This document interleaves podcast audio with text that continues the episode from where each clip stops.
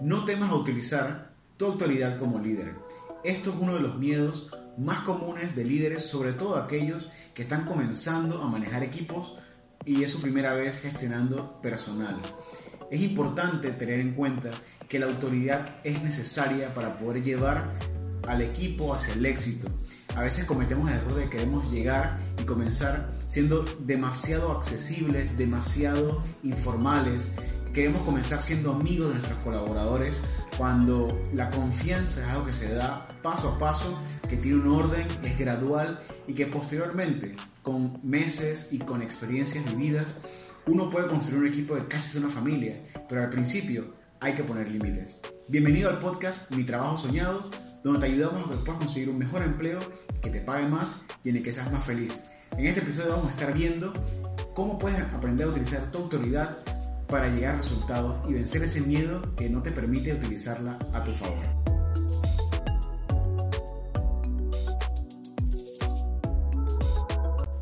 Si sigues con ese miedo de ejercer tu autoridad frente a tu equipo de trabajo, puedes crear un ambiente con libertinaje en vez de darle la libertad para que ellos se puedan expresar. Mira que son consecuencias pues muy excesivas porque también te puede llevar a que tu equipo pierda el respeto hacia ti y no te vean como esa figura de autoridad, esa figura que los va a guiar o esa figura que los va a escuchar de cierta manera. También se pueden dar aumentos de conflicto ya que al no verte a ti como una autoridad, te pueden faltar el respeto, te pueden decir palabras que quizás sean muy hirientes para ti o pueden eh, decirle esas palabras también hirientes a sus compañeros de trabajo y lo que te puede llevar a que te disminuyan a ti.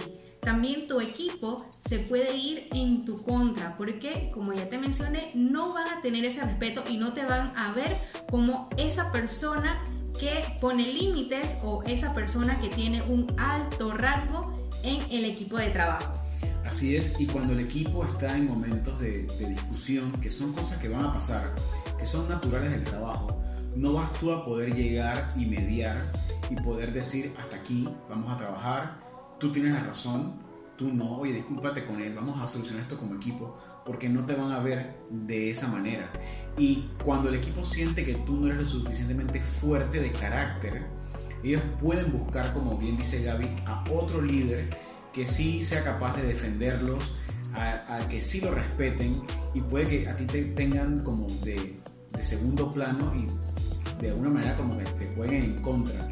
Y eso puede afectar grandemente tus resultados, tu cómo te ven los directivos los gerentes o el dueño de la empresa, en fin, se te puede salir completamente de control el trabajo por no poner la autoridad. Este tema es muy muy importante y muy delicado. Una de las causas principales eh, que te llevan, digamos que a no ejercer esa autoridad frente a tu equipo de trabajo es que definitivamente no tienes seguridad en ti mismo, no te ves a ti mismo como un líder, no te ves a ti mismo como una persona que puede dar órdenes, porque quizás tengas esa creencia limitante que dar órdenes es malo o que las personas que, que dan órdenes pues son unas personas malas a las que la gente quizás no se les va a acercar o que la gente les va a tener miedo de alguna forma. Entonces lo que te lleva a ser demasiado, demasiado flexible con tu equipo de trabajo de manera pues que no se le ponen ciertos límites y obviamente no se van a llegar a las metas. Eh, hay muchas empresas que trabajan, digamos, con estos planes e incentivos de que si se llega a las metas, pues van a tener algún bono. Puede ser que muchas veces tus equipos queden de, de último lugar, ¿no? Sí, también puede ser que tú tengas miedo a herir a los demás y estés confundiendo decir algo que tiene que decirse con herirlo y, esa confusión puede llevarte a pensar que cuando tú tienes que decirle algo que alguien hizo mal para que se corrija, es que tú estás siendo mala persona y eso no es lo mismo. Entonces hay que ver ahí qué experiencias tú has tenido en el pasado que te ha llevado a pensar que dar órdenes, que decir lo que está mal, te hace mala persona. Cuando no es así, tú ayudas a tu equipo a crecer cuando funcionas como un espejo donde ellos, pueden, donde ellos pueden reflexionar qué están haciendo bien, qué están haciendo mal y mejorarlo. No eso, eso no te hace una mala persona. Alguien tiene que hacer ese trabajo y para eso te han puesto en esa posición y para eso bueno, por eso esa posición a veces tiene mejores salarios, porque no es algo fácil, pero tú puedes desarrollar esa competencia. Otra posible causa es que has tenido algún tipo de experiencia traumática con la autoridad en el pasado, ya sea que tuviste un jefe que fue en extremo autoritario y fue un tirano, o también quizás experiencias relacionadas a tu familia, a tu, a tu madre, a tu padre, a alguien que representaba la autoridad desde tu crianza, donde tú has podido asociar entonces estos significados que no te están permitiendo pensar de una mejor manera acerca del liderazgo y de la autoridad. Digamos que otro temor que puede sentir esta persona es el querer ser aprobado siempre, quizás ahí tu autoestima se ve reducida o tengas tu autoestima tan baja que no te sientes lo suficiente y que quieres hacer siempre cosas para agradar a los demás, lo que no es bueno porque todo puede ser usado en tu contra. Así es, y si piensas que te quieren aprobar, quieres que todos te aprueben, que te aplaudan, que quieres ser que siempre cae bien, eso tiene un precio muy, muy grande que pagar, porque vas a preferir no decir algo que tienes que decir como su jefe para caerles bien y al final el trabajo se ve perjudicado y todas las consecuencias que te hemos dicho. Entonces, ahora, ¿qué hay que hacer? Primero de todo, decirte que eso, esos miedos son normales. Sobre todo si nunca has hecho este puesto, si es la primera vez que estás enfrentándote en manejar personal, si aún no lo has hecho y te estás preparando para llegar a ese puesto, todas estas, estas dudas, todos estos miedos e inseguridades son parte. Nosotros no somos seres humanos perfectos que hacemos todo bien. Hay personas que por su personalidad les es más sencillo mandar, dar órdenes. Eso no significa que los hace buenos líderes. Hay otras personas que tienen una personalidad un poquito más, más introvertida, quizás les da un poquito más de pena tener que decirlo, ser, eh, ser objetivo y ser asertivo. Pero si tú puedes, si tú quieres mejorarlo, tú lo puedes lograr. Está bien tener esto y te felicito por estar acá porque estás buscando una manera de salir adelante. Así que date un abrazo, eres un ser humano, no pasa nada. Lo importante es que una vez que tú identifiques estas cosas, puedas tomar cartas en el asunto y mejorar. Ahora, ¿qué puedes hacer al respecto para salir de esa situación y ejercer tu autoridad como el líder que eres?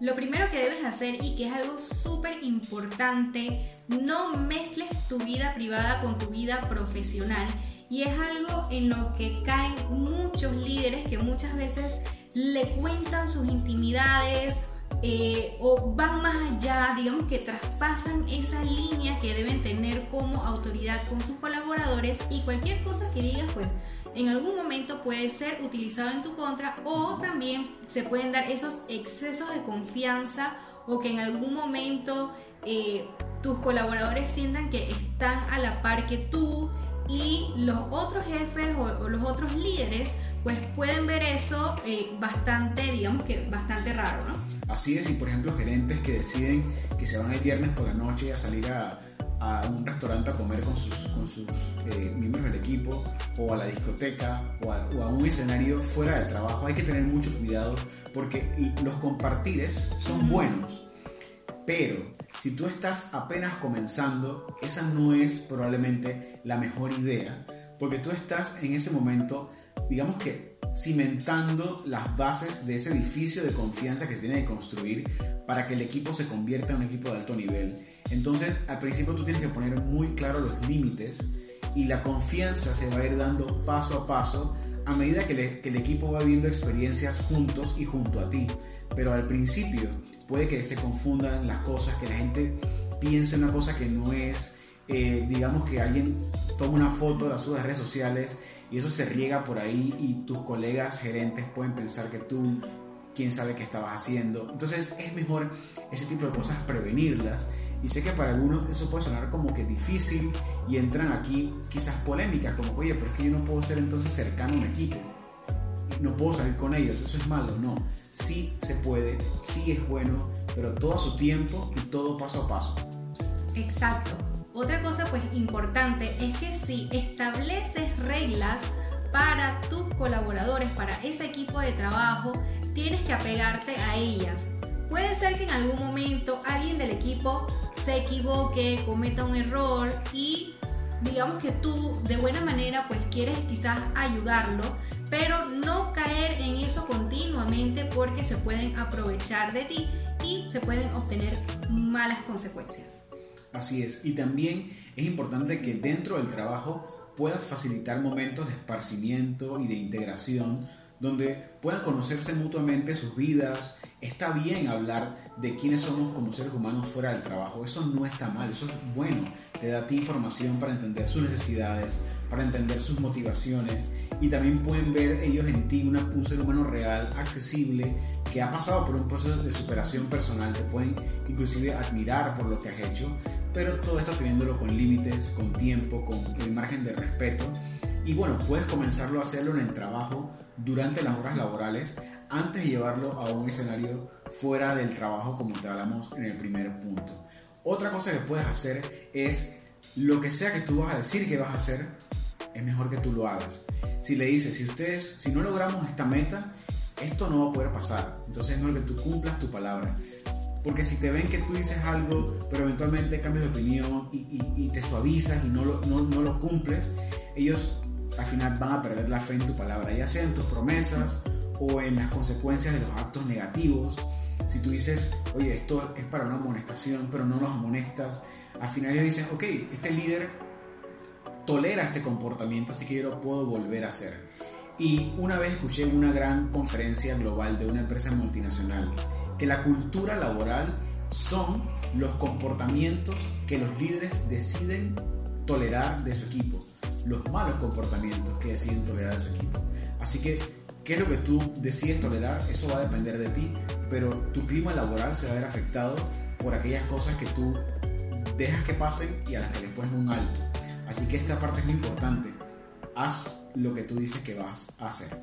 Exacto, también es muy importante que si pues algún miembro del equipo comete un error muy muy muy digamos que, que cause un gran impacto dentro de la corporación donde estén trabajando, pues hablar con él, dar esa retroalimentación, ayudar a la persona también y decirle cómo puede mejorar o, o, qué cosas no tiene que volver a hacer, pero siempre desde el punto de vista de el líder, de la persona que tiene experiencia estableciendo, digamos que esos límites importantes y también comprendiendo la situación de qué fue lo que le pudo pasar a ese colaborador para que, digamos que de alguna manera pues cometiera ese error. Si tienes que realizar una acción disciplinaria, pues hazla, porque como estaba diciendo Luis, a veces nos quedamos en el aire sin, sin digamos que sancionar eso que pudo haber sucedido y puede ser que eh, continuamente pues los colaboradores, colaboradores agarren eso de que, bueno, ya mi jefe no me regañó, no me hizo nada por esto, lo voy a seguir haciendo una y otra vez, lo que puede ser perjudicial para todo el equipo de trabajo. Sí, y eso, sí, también los otros compañeros se dan cuenta de que tú hiciste algo como colaborador y no te regañaron, entonces ahora yo también lo puedo hacer. Y terminas teniendo un equipo fuera de control. Y donde tú quieras amonestar a uno pero no al otro, van a decir porque a él sí, a mí no y comienza el favoritismo y la, y la imparcialidad y eso destruye los equipos porque se pierde por completamente la perspectiva de lo que venimos a hacer que es trabajar y salir adelante. Así que dependiendo de la empresa donde tú estés, eh, hay que tener en cuenta muy bien los reglamentos internos de cómo se procesan las amonestaciones, lo llamamos a la atención, pero por lo general siempre hay ocasiones donde uno puede decir las cosas de manera verbal y tener algún tipo de registro por escrito para que las personas sepan que tú estás al pendiente de eso y que todo eso tiene un orden. No es lo mismo de, de, buenas a primeras llegar a una amonestación escrita, a una suspensión, donde la persona puede tomarlo a personal. Es mejor irse por el camino seguro y como decían, dicen muchos líderes por ahí, empapela a tu gente. Si tienes que hacerlo, hazlo. Sobre todo cuando te toca a ti asumir un equipo que ha tenido un líder previo, que quizás están un poco fuera de control y tú vienes acá a poner orden. Ese, ese trabajo no es fácil. Si estás en esa situación, te entiendo. Y eso es una de las mejores cosas que puedes hacer. Porque al final eh, ellos van a entender que es por sus actitudes y por sus resultados que crecen o no, que lo logran o no. No es por ti. No es algo personal, es por ellos. Así que transferir esa responsabilidad de ellos es una buena estrategia. Así que bueno, espero que estos tips te hayan podido ayudar. El liderazgo es un tema muy amplio, es un trabajo que no es fácil. Ser líder es a veces tan eh, menospreciado por aquellos que trabajan para el líder porque no se dan cuenta todo el esfuerzo, toda la responsabilidad y todo lo que involucra ser un líder, pero realmente es un trabajo que transforma vidas humanas, que cambia el mundo, que impacta a las empresas. Así que si tú quieres una mejor oportunidad laboral de la que tienes ahora, probablemente te toque aprender eh, competencias de liderazgo y vas a ver que te va a ir muy bien y vas a poder conseguir mejores oportunidades allá afuera. Te invitamos a que descargues nuestra, nuestro ebook Hoja de Vida Perfecta. Está lo vamos a dejar aquí en la descripción de este podcast y también en nuestro link en la biografía de nuestro Instagram. Y te invitamos pues a que nos des like en nuestra página de Facebook, positivamente Gram, así tal cual como en Instagram. Y pues ahí tenemos diferentes lives que tenemos guardados, tenemos masterclasses, ahí vas a poder ver toda la información. Chao.